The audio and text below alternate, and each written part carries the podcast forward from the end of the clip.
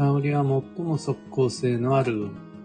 早く効かせたいときは良い香りを取り入れて吉。おはようございます。有限会社西企画西俊久です。運をデザインする手帳、有機暦を群馬県富岡市にて制作しています。このラジオでは毎朝10分の暦レッスンをお届けいたします。今朝は、良い香りの効能と使い方というテーマでお話を。ツイッターにてご質問をいただきまして、西企画で最も即効性が高いのは香りとおっしゃっていましたが、どのような香りが良いとか、仕事運はこの香り、健康にはこの香りなどありましたら知りたいです。とのこと。ご質問ありがとうございます。常に募集中です。より細かく説明をし直すと、西企画で取り扱う暦のの香り、西企画で取り扱う暦の中にいっぱい出てくるようないろいろな基地の効能ってほとんどが地構性です。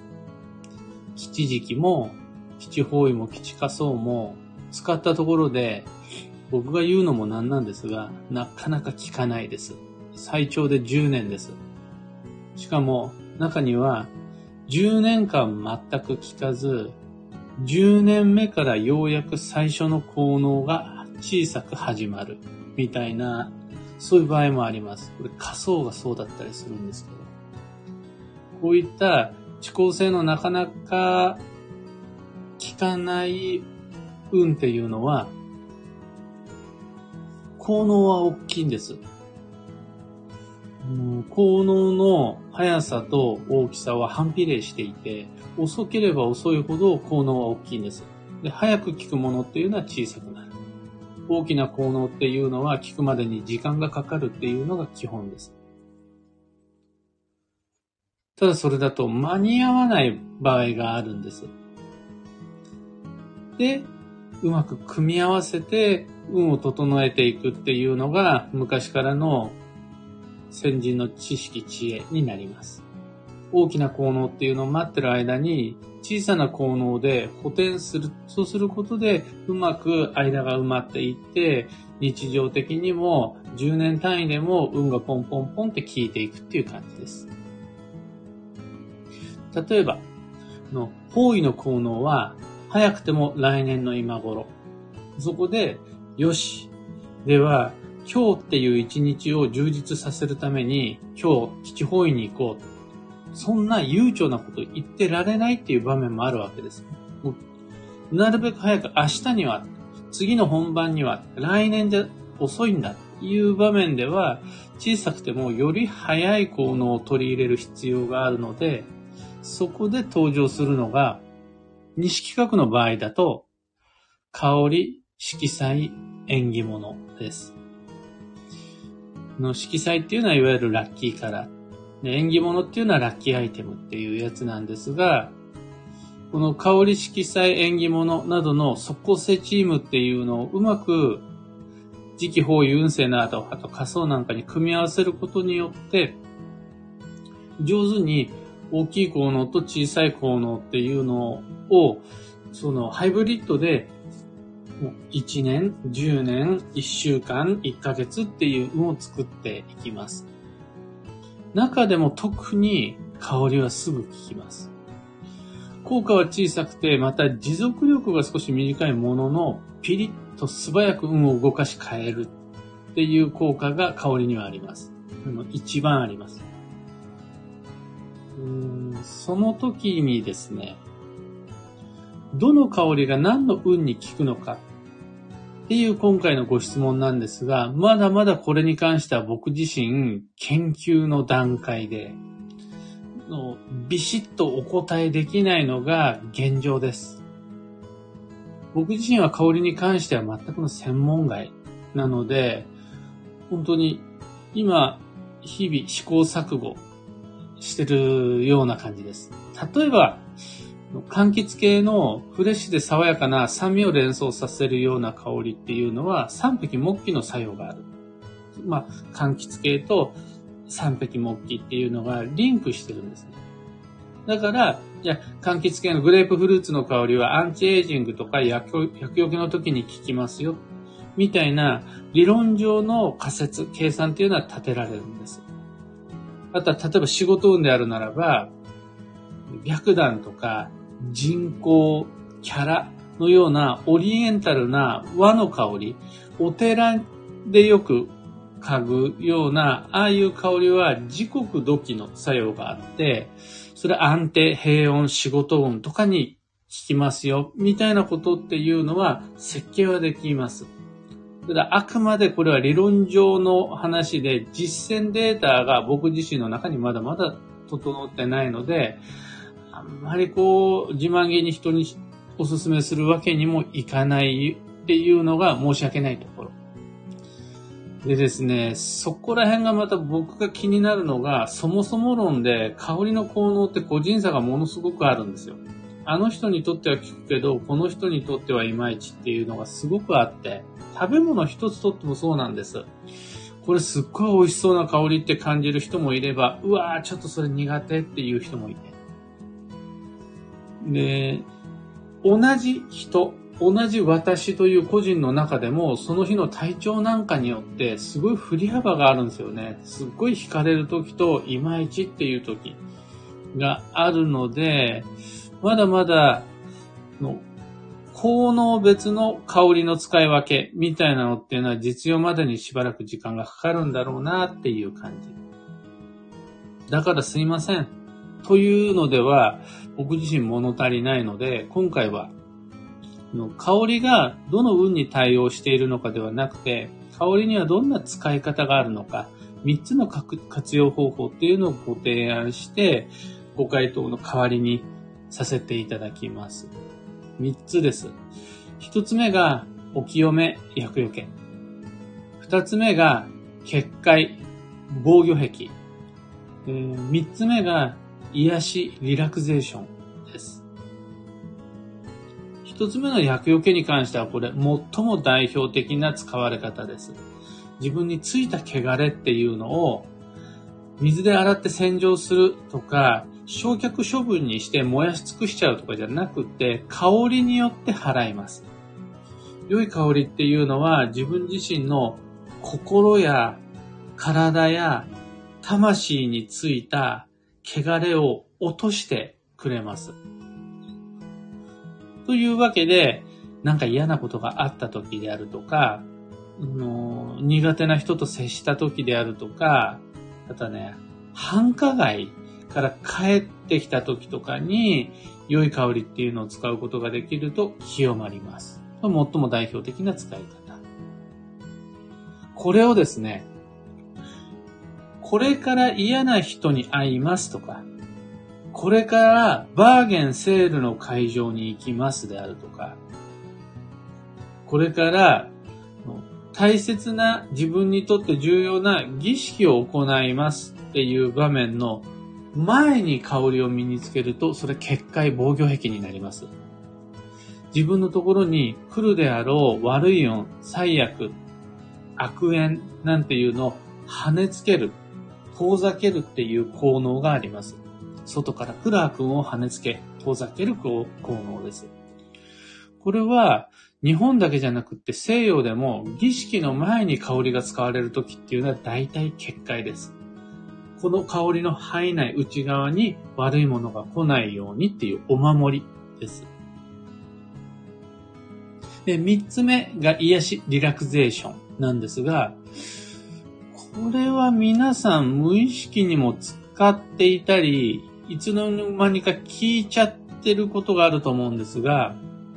人ってここぞという大事な場面で緊張するものです。そうすると、心も体も固まり、縮こまって、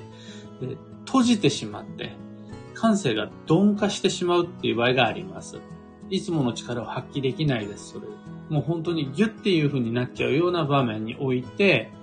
その固まった運を緩め、ほどき、落ち着かせるのに香りは有効です。この香りの使い方に関しては一つコツがあって、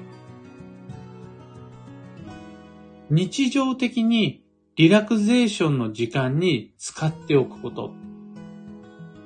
そうすると自分にとってその香りが視感解放のスイッチになってくれます。あ、そうそう、このいつも嗅いでる香りっていうのが、ふっと自分の心っていうのを沈め、緩めてくれるのにものすごく役立ちます。もう初めてのとっておきをここぞっていう場面で使うのよりも、そのここぞという場面で役立つように、普段から香りの癒しを暮らしの中で馴染ませておくっていうのが有効です。最後に、の香りの3つの活用っていうのをする際に、じゃあ自分はどんな香りを選べばよいのかっていう香りの選択、な、何がいい、どんな香りがいいのかっていう部分気になる方もいらっしゃると思うんですが、これは自分の好みを信じて基地です。西洋系のアロマがいいっていう人もいれば、東洋系の和の香り、オリエンタルな香りがいいっていう人もいるし、今日はミント系の人、ミント系がいいっていう人もいれば、今回に関してはやっぱりね、シャネル、私はここぞっていう場面ではシャネルっていう人も入れて、あとは、流行とかもありますよね。カルバン・クラインが流行る時っていうのもあれば、その他の様々なハイブランドっていうのが流行る時もあって、流行もあるし、あとね、年齢もめっちゃ関係してくるし、あとは職業とか立場によっても変遷していくので、今の自分に合った香りをいくつか準備しておくことができるととっても素敵です。今朝のお話はそんなところです。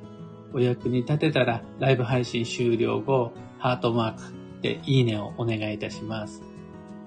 意外にみんなが思ってるよりいいねがいっぱいつくと嬉しいです。一つ告知にお付き合いください。2022年9月21日水曜日に東京都千代田区神田神保町にて鑑定会を開催します。45分1万1000円の対面鑑定です。2022年8月っていうのが本年度の最重要期間なのに対して、9月に入ったらもう2023年へ向けた新しい運の流れが始まります。そこでどんな未来が待っているのかっていう想定、そしてそれをどんな未来にするのかっていうデザインをするのに9月最適です。これからの暦一緒に読んで参りましょう。詳細とお申し込み窓口は放送内容欄にリンクを貼り付けておきます。さて、本日2022年8月15日月曜日は超繁忙の8月の9日目終戦記念日、そして一粒万倍日です。今日もまだお盆中、えー、陽気が強まる時の供養なので、自分がこっちからあの世に近づくのではなく、あの世からこっちに歩み寄ってくれるっていうのがお盆という期間です。このタイミングを利用して先祖供養をして運命アップ。変えるべき運、定めがあるならば、変えてもらえるのがお盆中の専属用です。これ、実家に帰らなくても、お墓行けなくても、我が家にお仏壇がなくても、十分可能なのが専属用です。中には、〇〇という理由があって私は専属用がお盆中でもできないっていうことを不安視している方もいらっしゃるんですが、大きな誤解で、今目の前で手を合わせれば、向こうからこっちに来てくれているのがお盆です。特に、いつもより少し豪華な食卓っていうのを囲んで、いただきますの際に手を合わせるのはすっごいおすすめです。これ、一人暮らしの人が自宅でカップラーメンを食べるときも、お一人様で焼肉を食べに行くんでも、関係ないです。あの、一人で食べてるつもりですが、その、その周りには、その食卓には、見たこともないような、前の前の前の先代のじいさんばあさんであるとか、子供の頃に飼っていた白とかポチとか、みんな来てます。なので、あの、ちょっとね、いつもだったら、あの、焼肉に最後のアイスクリームはつけなかったりするんだけど、そのつけちゃったりして、ちょっと贅沢な食卓っていうのを手を合わせ、みんなで始めることができたら、それが、あの、最もプリミティブで最も基本的、あとトラディショナル、昔から数えきれないぐらい昔からずっと紡がれてきた正当な専属用の方法です。えー、今日のキーワードは、畏敬、恐れ敬う。これはですね、あの、どんな人にも必ず自分よりも上手な分野っていうのがあるので、子供だったら子供なりに自分より大人よりすごくよく知ってる分野とかがあったりするので、舐めてかかっていい人なんて一人もいないぞ。舐めてかくっちゃうと、その分野で勝負になった時にすごい話、恥ずかしい思いしちゃうから、どんな人に対しても畏敬、えー、恐れをやった方が、うまく運が回りますよっていうのが今日のキーワードです。幸運のレシピはカマス。これ、旬の海鮮系が今日のラッキーフードとなります。旬の海鮮はカマスだけではなく、アユ、カンパチ、マイワシ、スルメイカなどなどどれも OK です。以上、迷った時の目安としてご参考までに。ところで、聞く暦では、ツイッターにてご意見、ご質問募集中です。知りたい占いの知識や、今回の配信へのご感想などなど、ハッシュタグ、聞く暦をつけてのツイートお待ちしています。それでは、今日もできることをできるだけ、西企画西俊久でした。いってらっしゃい。ひでみんさん、マイクさん、おはようございます。ももさん、おはようございます。シャンティさん、タカさん、いつもありがとうございます。マイクさん、毎日声優を使っておりますが、今日の話、とても勉強になりました。あの、それこそ、みんなの方が僕よりよっぽど、運の専門、運じゃないな、香りの専門家で、様々な香りの種類とその使い分けってもうすでにできてると思うんです。こんな時にはこの香りを使う。私はこの香りが好きだみたいな。でこれを運と組み合わせるっていう風になった時には今日ご提案した3つの使い方はすごいおすすめです。すでに自分が持っている知識と運の3つの場面で使うっていうことができるようになると、本当にミクスチャー、えっ、ー、と、ハイブリッドで、より有効な香りの運用っていうのができるようになるはずです。ヒレミンさん、旅行中でお友達と拝聴しました。とっても素敵な香りのお話でした。ありがとうございました。とのこと。今日、あのもしかしたら基地方位旅行になるのかな。お友達と基地方位デトックスの基地方位特有のトラブルなんかも含めて楽しんでいただけると素敵、良い旅になりますよ。というわけで、今日もマイペースに運をデザインして参りましょう。僕も行ってまいります。